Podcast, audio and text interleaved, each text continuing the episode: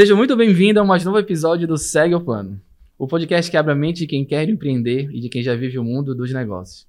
E hoje vamos bater um papo com rabino e psicólogo Moisés. Nascido em Belém, estudou em Jerusalém numa academia rabínica por cinco anos. Exerceu o rabinato no Centro Israelita do Pará e hoje tem sua própria sinagoga, que inclusive estive lá.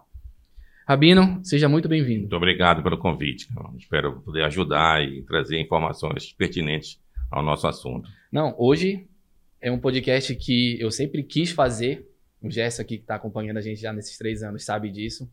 Até porque a cultura judaica me encanta. Me encanta principalmente porque trata muito de prosperidade. E prosperidade, para quem não sabe, não envolve só dinheiro, envolve outros campos também. E é isso que a gente vai falar.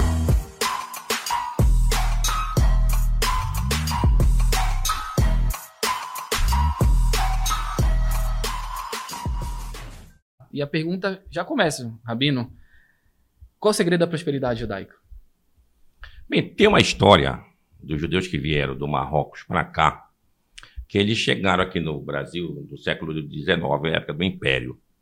Então imagina como era a Amazônia naquela época. Eles chegaram para a Amazônia, mas eles conseguiram prosperar, prosperaram bastante. Aí outros perguntavam para ele, mas como é que vocês tinham, vocês têm tanta bênção para ter prosperidade? Vocês são igual a gente aqui, a gente não consegue, e você chega e faz logo uma fortuna. Aí o judeu contou para ele: Não, rapaz, quando a gente sai das nossas casas, as nossas mães jogam uma maldição na gente e dizem que a fortuna vos persiga. Aí quando eles chegam aqui, a fortuna está perseguindo eles. E eles conseguem. mas, mas tem alguma coisa assim no, nos ensinamentos, Rabino, que, que nos ensina, que ensinem o povo ju, judeu a, a, a ter, vou, vou botar entre aspas, tá? Facilidade de prosperar, porque vocês são uma cultura, um povo realmente voltado muito para negócios, voltado muito para prosperidade, inclusive espiritual, né? Não é só dinheiro. Existe algo aqui no, nos ensinamentos, nos livros, que consegue trazer para gente? Bom, a primeira parte, assim, quando Abraão, o nosso patriarca, ele não tinha filhos com a mulher dele, a Sara. E a gente sabe da história, ele teve filho com 100 anos, a mulher já tinha 90, segundo conta a Bíblia. Mas por que, que ele teve o mérito, fora a bênção do Eterno direta? Que quando teve, teve um episódio antes da gravidez de Sara, em que eles chegaram a um certo lugar, a Sara era uma mulher muito bonita, e o rei quis ela, chamado Abimelech, esse rei, e a tomou. A tomou. Depois, Deus veio em sonho para esse rei, disse, não mexe com essa mulher, é uma mulher casada. Aí ele, o rei disse, ah, mas ele disse que era irmão dela, isso aqui, tudo mais. Conclusão, ele devolveu a mulher para Abraão e o Abraão rezou para o Abimeleque que ele tivesse prosperidade e que tivesse filhos, fertilidade e tudo mais. Já que ele rezou pelo outro, aí tu vai receber primeiro essa bênção. Então, um dos segredos, a gente ter realmente bênção, é tu pensar no teu semelhante. Tu reza primeiro por ele tu acaba recebendo essa bênção por primeiro. Ou seja, a gente tem que estar desapegado de um certo egoísmo. Eu quero para mim. Ah, mas tu tem mérito para isso. Então a pergunta vem em cima disso. Quando você reza pelo outro, ah, o mérito chega para você também. Então um dos segredos da prosperidade é a gente fazer essa oração mútua. Eu rezo pelo meu amigo, ele reza por mim e assim vai. Então a bênção vem através dessas conexões. É, Rabino, eu posso tentar trazer, resumir o que o senhor falou, que é dar antes de receber? Isso, em outras palavras. É porque é algo que a gente traz e prega muito na nossa, no nosso negócio. Aqui o nosso sócio até veio querer ver a gente e faz parte de um, de um, pilar nosso muito grande que é sempre dar algo antes de receber algo em troca. Vou lhe dar um exemplo. A gente sempre trabalha um mês gratuito antes de cobrar o, o próximo mês, assim, antes de começar a cobrar algo do nosso cliente, porque Fantástico. a gente entende que ele precisa entender o que a gente faz. É, para compre compreender o valor do que a gente faz. É mais ou menos por aí? É, tem uma outra história também judaica que representa isso. Dois rabinos foram visitar uma comunidade. Um foi de manhã, outro foi de tarde. No que foi de manhã, ninguém deu dinheiro para ele. No que foi de tarde, todo mundo deixou ele de dinheiro. Aí, depois de noite, se perguntaram, mas pô, como é que tu consegue ganhar tanto dinheiro assim? Ele disse, não, rapaz, quando tu vai falar, tu fala e dá muita importância ao dinheiro. Se tu dá importância ao dinheiro, o que as pessoas fazem? Guarda nos seus bolsos, é importante. Quando eu chego para falar assim, ah, é importante dinheiro, esquece isso, isso aqui, tudo mais. Então, como não tem importância, eles me dão dinheiro. tu tira a importância daquilo, exatamente. a pessoa fica mais aberta, mais aberta a entregar. Exatamente. Cara, viu? Tem que tirar, tem que desbloquear justamente esse apego muito grande que a gente tem com o dinheiro. Isso é uma das formas de você ter essa prosperidade, trazer para si também essa prosperidade. Aí, Rabino, pegando a questão do dinheiro, tá? É algo que a gente bate muito. Para mim, existe um, um tabu muito grande das pessoas falarem de dinheiro das pessoas entenderem o dinheiro como algo ruim, até pecado, tá? isso, isso é cultural da é, gente. Usura, tipo Exatamente. Pecado, né? é, como é que o judeu lida com o dinheiro? Ele, ele, ele vê algum problema é, no desenvolvimento espiritual dele, na, no desenvolvimento pessoal dele, em ter dinheiro? Tipo assim, é ruim eu, ser rico para o judeu? Não, não. O judeu não é ruim ser rico, pelo contrário. Até para a gente fazer um bom serviço ao eterno, tem que ter dinheiro. Tem que ter dinheiro. Então, essa prosperidade ela é uma busca. Então, o que acontece? O, o texto fala assim, no Talmud, por exemplo. A gente deve servir o Eterno na indigência, que é a pobreza, e também na opulência, que é a riqueza. Todos os dois têm seus, suas dificuldades. Quando você está na opulência, qual é a tendência que a gente tem? Esquecer Deus. Tem uma frase lá em Deuteronômio que diz assim: engordou e deu coices.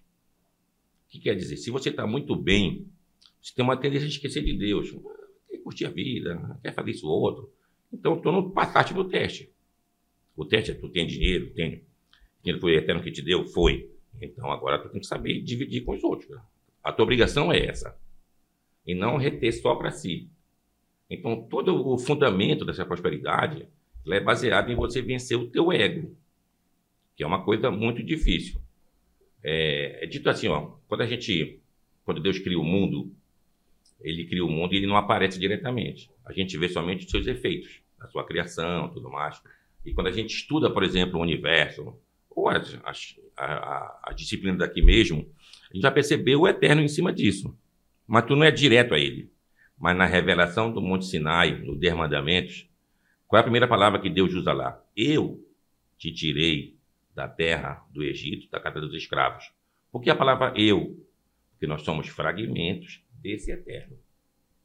A gente não é o todo, a gente é só um fragmento.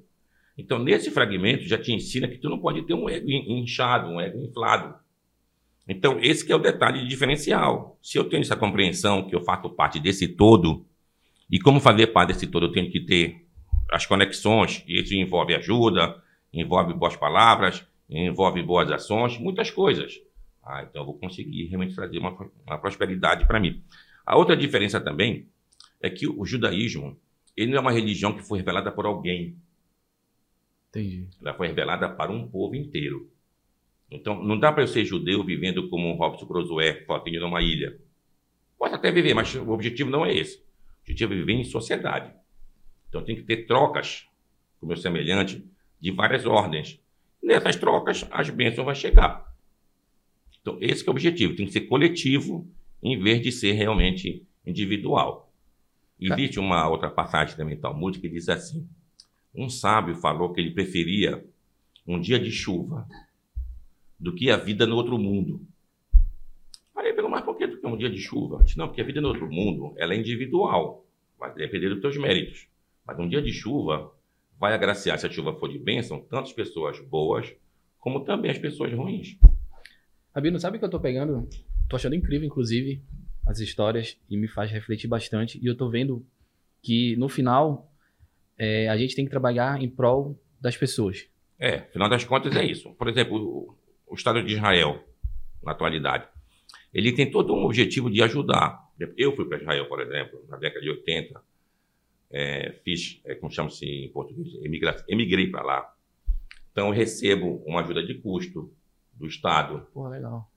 Ele tenta me fazer com que eu possa prosperar dentro do Estado, lá para poder eu ficar lá. A, a, ideia é essa.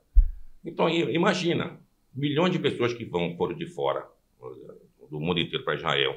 E como que já conseguiu absorver essas pessoas em pouco tempo. Eu fui, eu recebi um apartamento, do apartamento das coisas básicas. Tinha uma geladeira, tinha um fogão, tinha um sofá, tinha uma cama.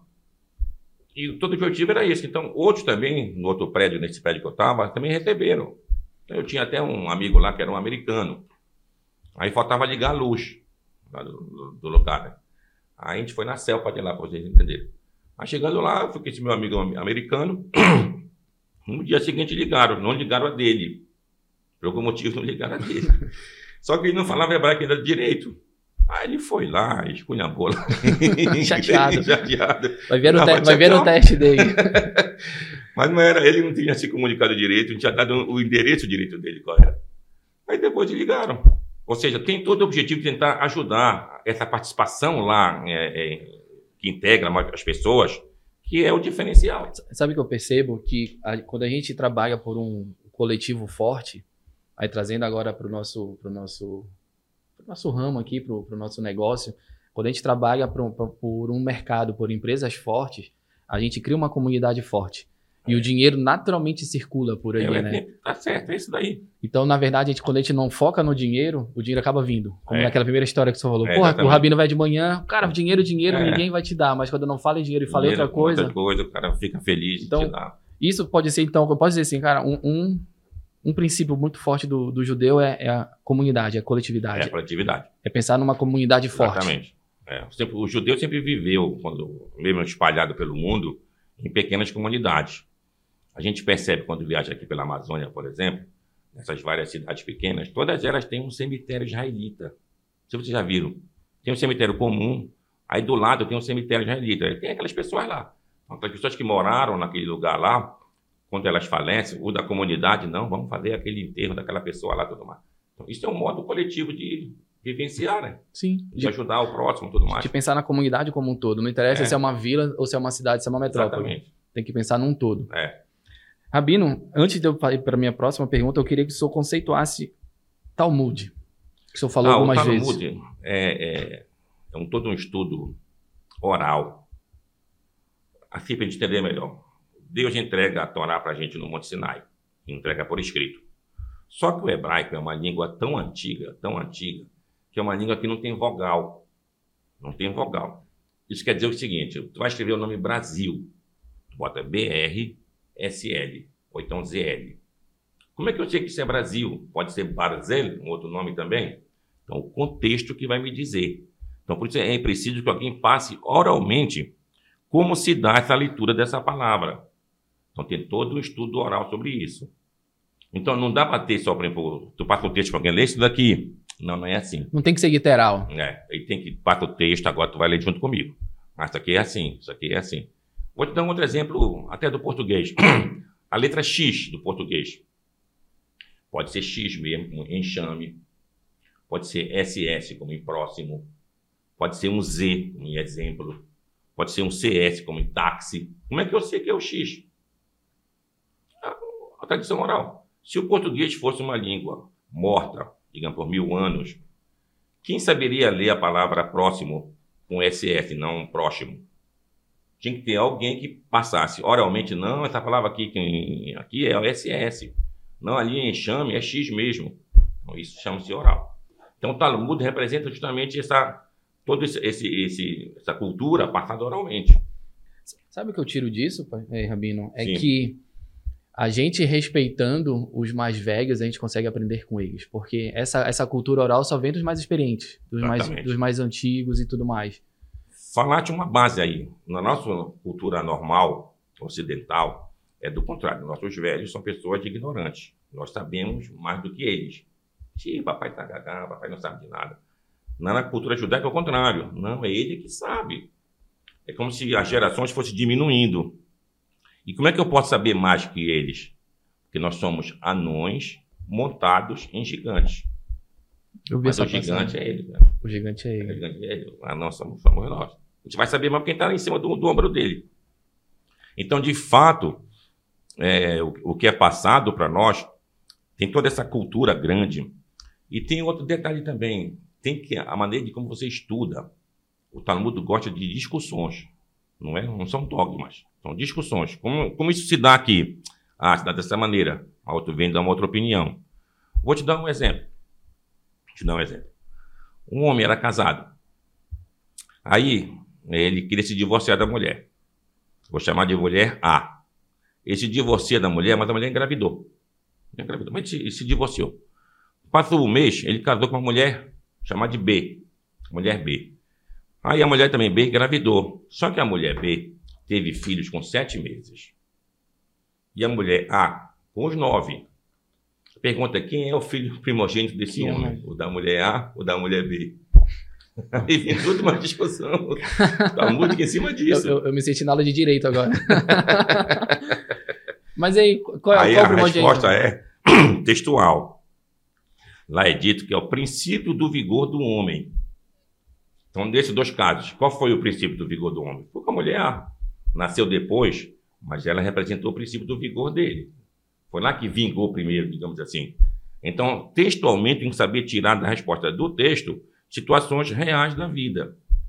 Eu, eu vejo isso mais como mentores. É. Posso dizer assim? Pode. Ele vai me ajudar a interpretar situações para a minha realidade atual. É, então, o rabino ele tem essa formação mais ligada aos textos, a partir dos textos, dirimir dúvidas. Para o dia a dia, é, para o que está acontecendo. É. Pô, legal, legal, Rabino. Isso já está me ajudando bastante. Olha, eu já tirei aqui duas coisas bem legais. Criar uma comunidade forte, tendo um, um, uma comunidade forte, o dinheiro circula, Isso. todo mundo fica próspero aí. E ouvir os mais experientes, é. ter mentores. Eu acho que é, acho que é interessantíssimo. É aí, aí, Rabino, eu quero ir para um outro momento agora. É, dentro dos princípios dos valores do judaísmo, como é que isso pode ajudar a prosperar nos negócios? Eu quero agora trazer o senhor mais para o lado business mesmo, tipo aqui, o Grupo Polaro. Como é que dentro de, desses princípios, que são vários, dentro daquelas regras, leis que tem, aliás, são quantas leis que tem no...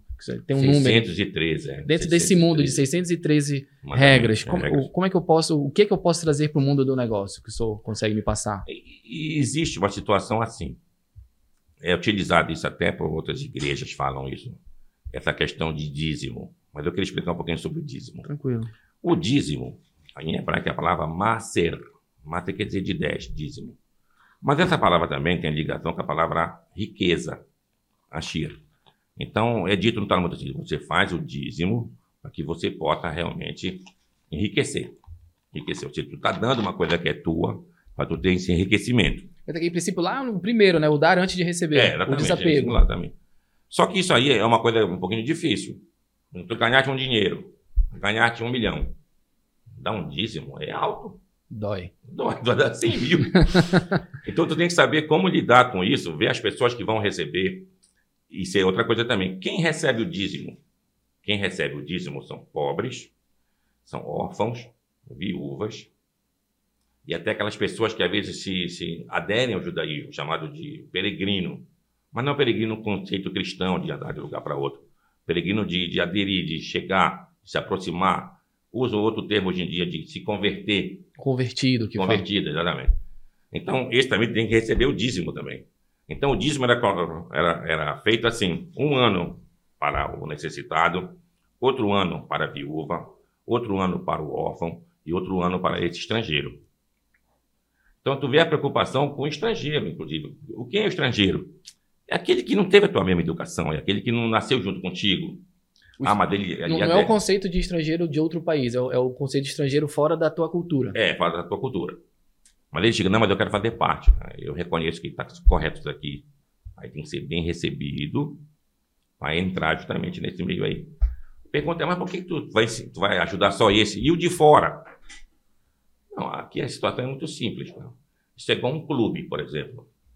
Quem entra no clube? Quem paga o clube. Tu vai usufruir das benesses lá. O cara não paga, quer usufruir as benesses. Pô, não dá. não, não vai rolar. É, então tem que ter todo esse modelo. Agora, ele quer entrar, então vamos fazer ele fazer entrar e participar ativamente desse modo de vida. Cara, o que, que eu achei interessante é, pegando o que o senhor falou, a gente tem que saber a quem ajudar. É. E, esse, e essa, essa sabedoria só vem com a, com a, com a escuta dos mais antigos. Por exemplo, tu vê um mendigo na rua tu vai dar 100 reais para ele. Tu acha que ele vai fazer o que com 100 reais? Cara? É, a, a nosso, o nosso raciocínio, nossa criatividade vai longe. Só vai para coisa que não presta. Só coisa que não presta. Eu me lembro quando eu morava em Manaus, eu morava perto do calçadão lá, né? Aí, aqueles mendigos de rua lá, a gente conhece, tudo mais. Aí uma vez um deles ganhou no, no jogo do bicho. No jogo do bicho. Aí fez uma festa de manhã. Jogo do bicho, tudo mais, né? E o pessoal conhecia ele. Quando chegou de noite lá, ele estava chorando lá tudo mais. Né? Ele ganhou dinheiro, foi para um lugar de promiscuidade, saiu com uma mulher, a mulher roubou ele. então é muito complicado, realmente. Mas, ó, eu pego assim, se, se realmente participasse da cultura judaica, ele, teria se, se aconselhado com mais experiente, com mais ah, velho para saber certeza, o que, o que claro, queria, o queria fazer. É, exatamente. As situações que chegam para um rabino no, no, dia a dia são situações impressionantes. Né? A gente fica, como é que está perguntando isso? Aí está perguntando. Né? Situação de casa. Do dia a dia. Do dia a dia. As mais variadas. Chega, chega a se aconselhar com seus sobre negócios mesmo? Chego. A perguntar como perguntar, reagir, como, reagir, como, como agir. Né? É. Porra, legal. É muito legal.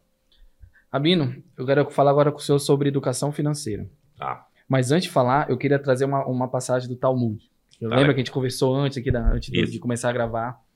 É, eu vou ler aqui. Foi não. Existe uma lei que encerra muitas sabedorias. Ela consiste, metaforicamente, no fato de que uma pessoa deve sempre dividir seu dinheiro em três partes: enterrar um terço no solo, investir um terço em negócios e manter um terço em sua posse. O que eu andei vendo é a, a, a interpretação disso atual. Quando fala enterrar um terço no solo, é investir em imóvel. Investir um terço em negócio é negócios, literalmente como a gente entende hoje, business, de empresa e tudo Isso. mais. E manter um terço em sua posse. É ter, é ter dinheiro líquido aqui para eventuais oportunidades ou, ou problemas. Isso me faz ver que é um, é um, é um não é um texto, né? Mas é, é, um ensinamento de mais de dois mil anos que já fala de, sobre educação financeira. Qual a importância que tem a educação financeira na cultura judaica? Essa, essa educação financeira é tão importante que o judeu, desde pequeno, além de estudar as letras do hebraico, ele já aprende matemática, já aprende os números. Vou te dar um exemplo. Todas as letras do hebraico são números. Por exemplo, a primeira letra é Aleph, é mesmo que alfa em grego. O grego veio do hebraico, né? Uhum. Alfa então é um. Bet é a segunda letra. Beta é em grego. Então, a palavra alfabeto em português vem da origem do hebraico, né? Boa, do legal. grego, que é alfa, e beta é aleph, bet. Então, o aleph é um, beta é dois, e assim vai. O gimel, que é gama em grego, é três. Dalet, que é delta em grego, é quatro, e assim por diante. Então, quando tu vai estudar o texto, tu vai se utilizar muito dessa, chamo de gemátria. Gemátria é esse, esse, essas combinações matemáticas, para a gente entender o texto. É, como é que eu posso, às vezes, interpretar o texto? Então, eu utilizar essa matemática, isso é um ensino financeiro. Por que, que os judeus prosperaram quando vieram para cá, para o Brasil, no século XIX? Porque eles sabiam ler, escrever e matemática. E já sabia isso. E, e eles vieram para cá, para o Brasil, com a idade de 15 anos, 16 anos, eram pessoas novas. Meu avô, quando saiu do Marrocos, veio para cá, ele veio para cá com 14 anos. 14 anos? 14 anos. Era, e se, se virava fazendo, ficou aqui em Moaná. E já era alfabetizado? Já, já tinha alfabetizado, conhecimento de números, de matemática? De matemática. Ficou em Moaná aqui, daqui de Moaná ele foi para Santarém, Santarém foi até Óbidos. Em Óbidos, ele foi se meter no interior de Óbidos. Interior de Óbidos.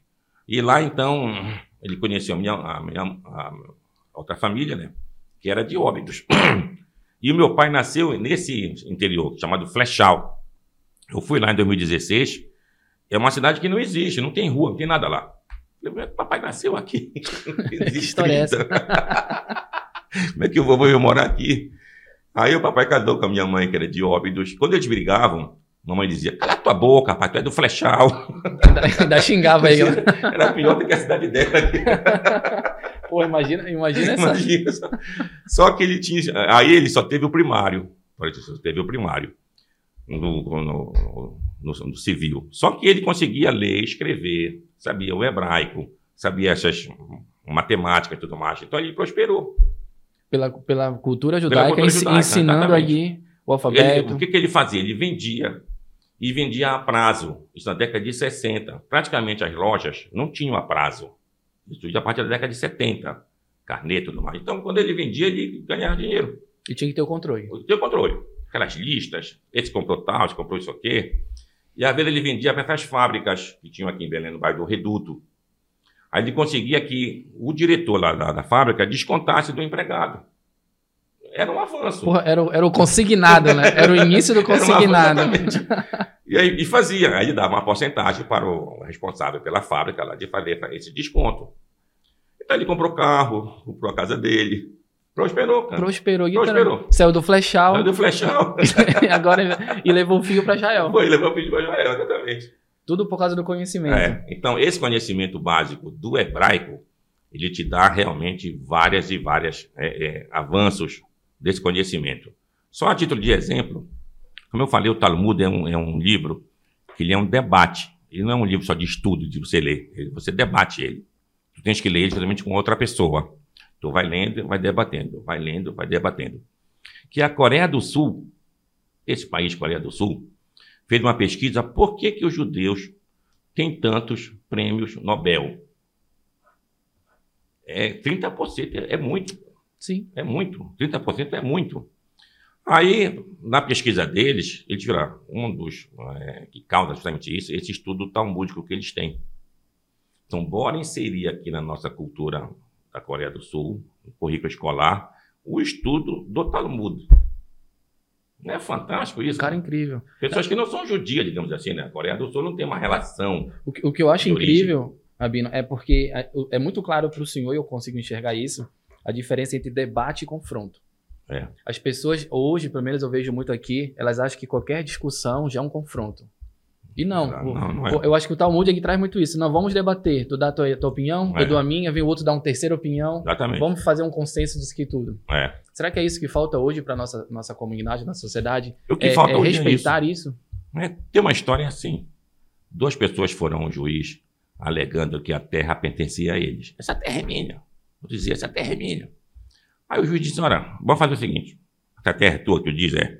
Essa terra é tua. Amanhã, bora nessa terra. Vou perguntar para ela Aí eles foram para essa terra, né? Chegou no dia seguinte, foram lá. Aí o juiz, vou perguntar para ela: Terra, terra, tu pertence a quem? A esse cidadão aqui ou a esse aqui? Acho que ele fez assim, né? Para eu ouvir. ah. Aí quando ele voltou perguntou, aí o que, que ela disse? Ela disse que tu, que tu pertence a ela. Agora deu ruim.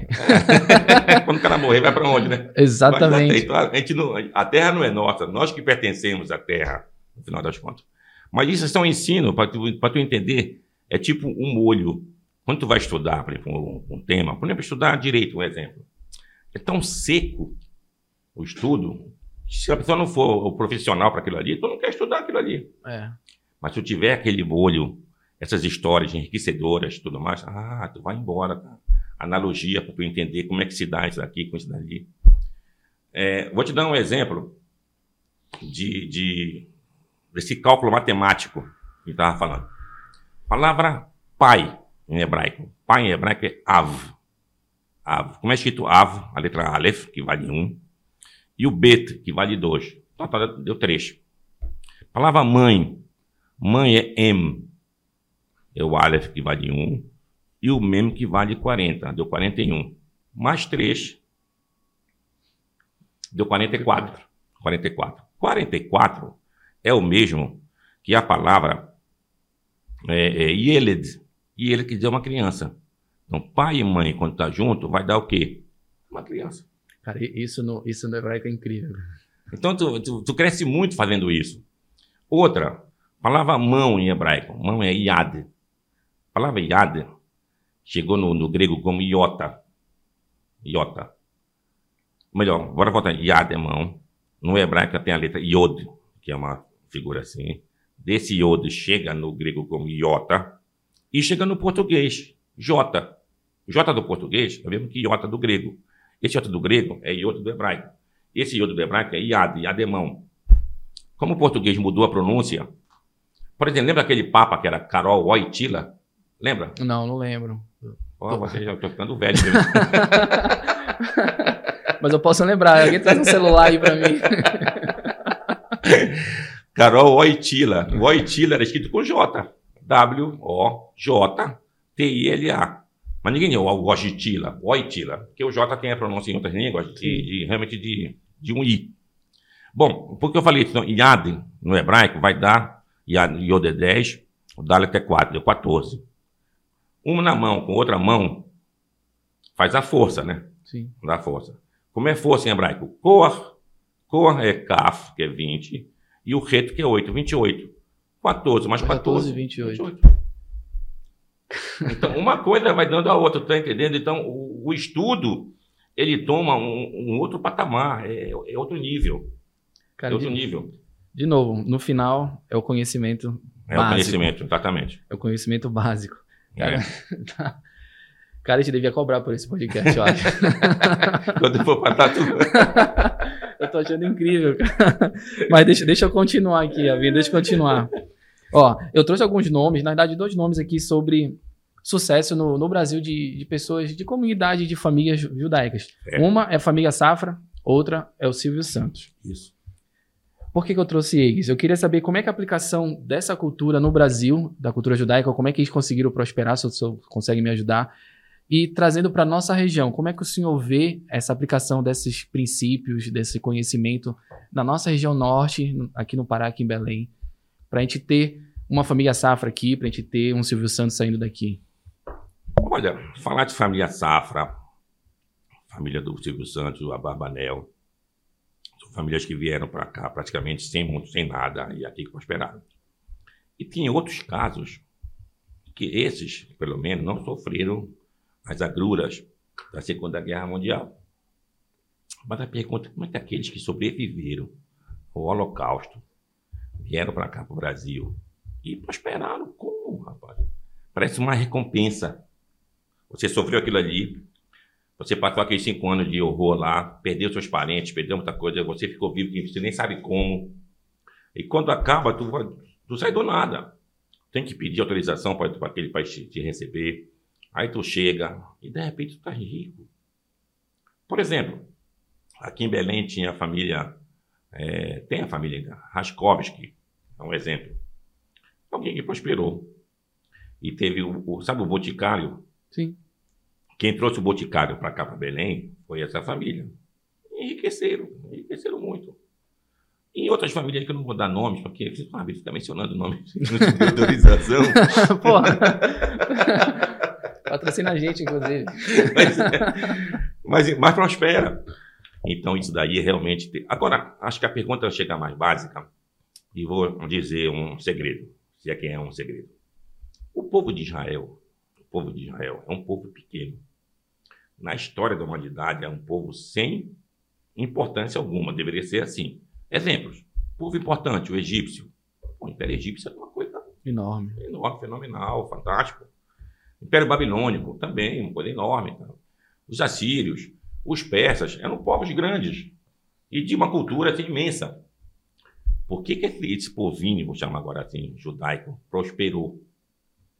Olha bem agora a diferença. Os amonitas, os moabitas, os edomitas, os filisteus, eram povos pequenos, que só são conhecidos pela literatura hebraica, né? Da, que a Torá fala deles, que a Bíblia fala deles. Mas nós éramos iguais a eles. Em termos de tamanho. Em tamanho. Então, por que, que eles não prosperaram? E por que, que a gente prosperou? Essa que deve ser a pergunta. É uma pergunta básica. Sim. A resposta para isso, ninguém tem uma resposta histórica, não tem uma, uma, uma resposta sociológica nem nada. O único diferencial que a gente pode ver é um: a gente sai do Egito, atravessa o Mar Vermelho, Estamos no Monte Sinai. Ali consegue algo diferente. Mas algo diferente demais. Então, essa revelação de Deus no Monte Sinai é que vai deixar esse diferencial. A gente, a partir daí, faz uma aliança com o Eterno. Essa aliança, ela é de dois lados.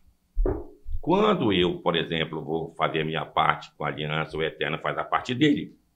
Quando, porventura, eu não faço a minha parte, o Eterno deixa de fazer a parte dele também. E olha a, a Torá fez. Nos deu uma terra que é uma terra que é uma encruzilhada. Por exemplo, os egípcios queriam lutar com os babilônios. Tinham que passar pela terra de Israel. Matava quem estava lá. Os babilônios queriam ganhar o Egito. Passavam lá. A Grécia fez a, do, do, do, Alexandre o Grande, nas suas conquistas, passou pela terra de Israel. Os romanos, pela terra de Israel, matava quem estava lá. Por que, que Deus não deu uma terra para nós, como o Iêmen, por exemplo? no fim daquela península que ninguém passa por lá. Ninguém passa por lá, a gente vai viver. Não, tu vai viver aqui nessa terra perseguida.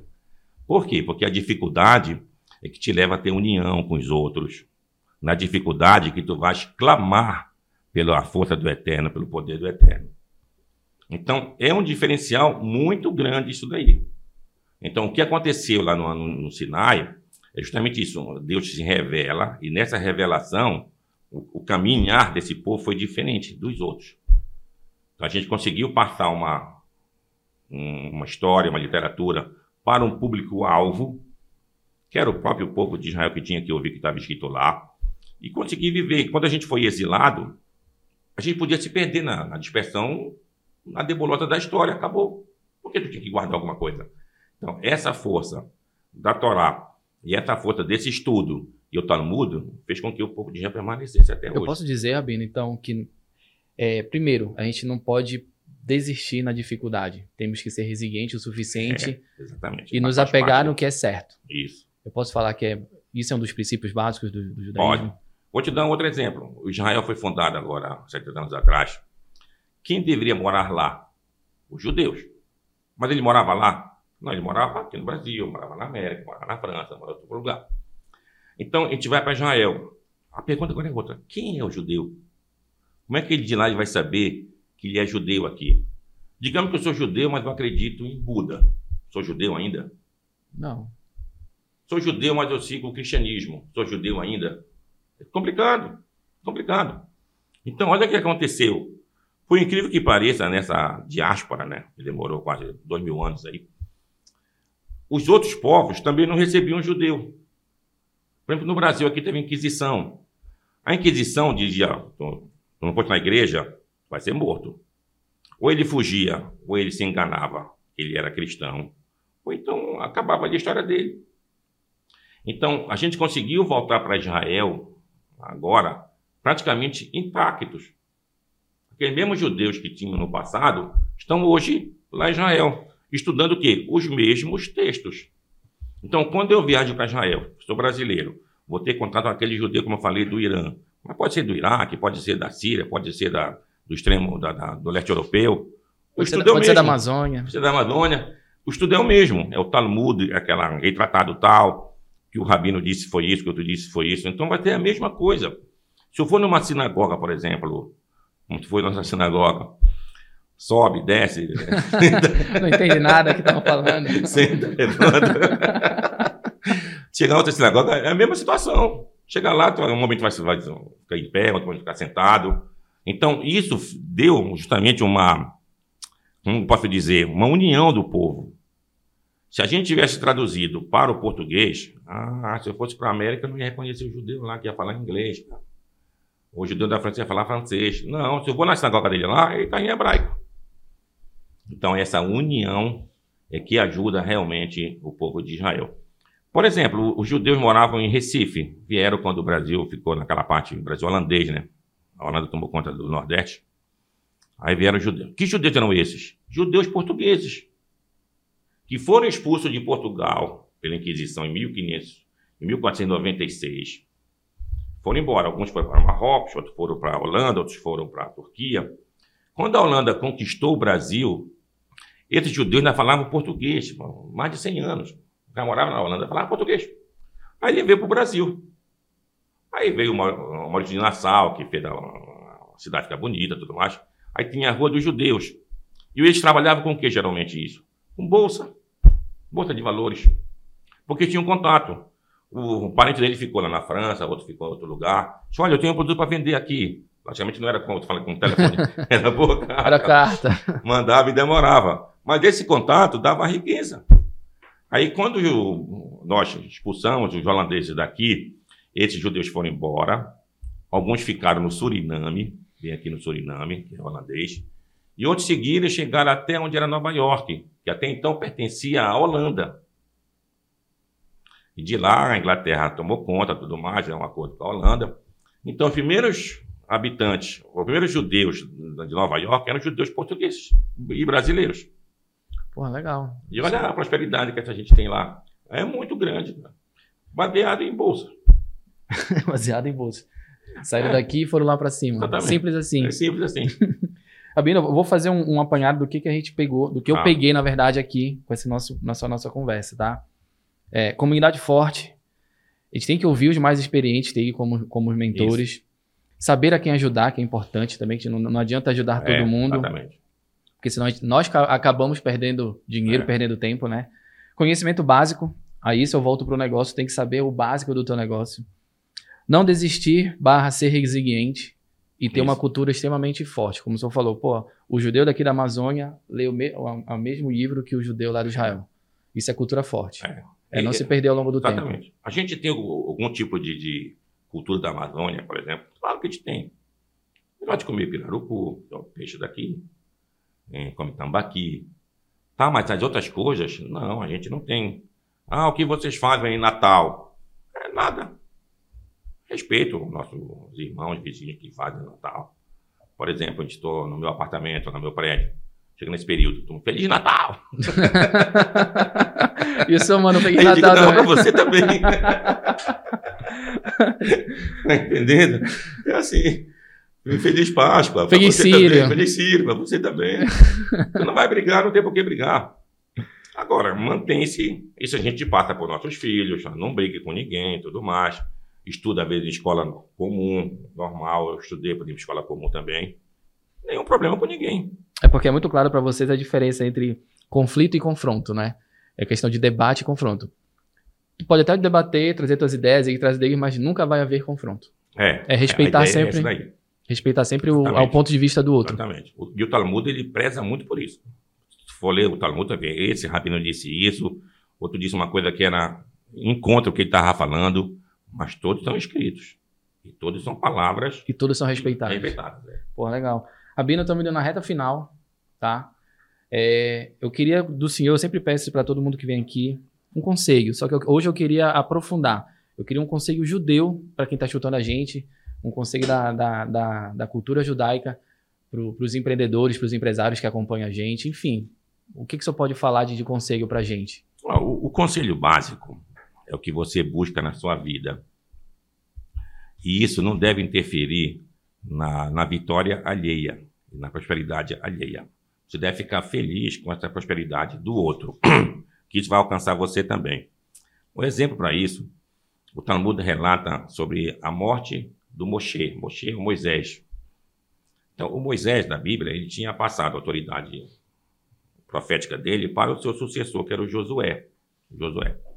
Então, Moisés, quando falava com Deus, ele estava numa tenda, no tabernáculo. E lá Deus falava com ele. Quando ele passa autoridade para o, o Josué, já é o Josué que vai entrar na tenda.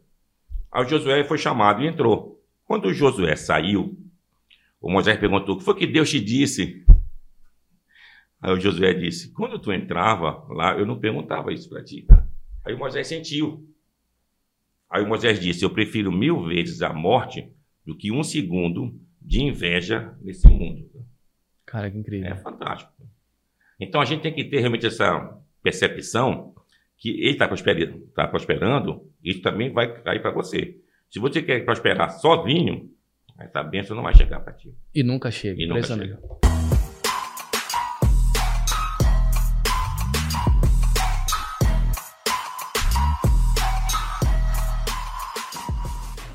Rabino, então fica aqui meu obrigado. Mas antes Bom. de eu me despedir do senhor, eu quero o nosso recado aqui, né? Compartilhe esse, esse podcast com algum amigo, com algum parente, com algum sócio, enfim, com alguém, porque é gratuito para vocês.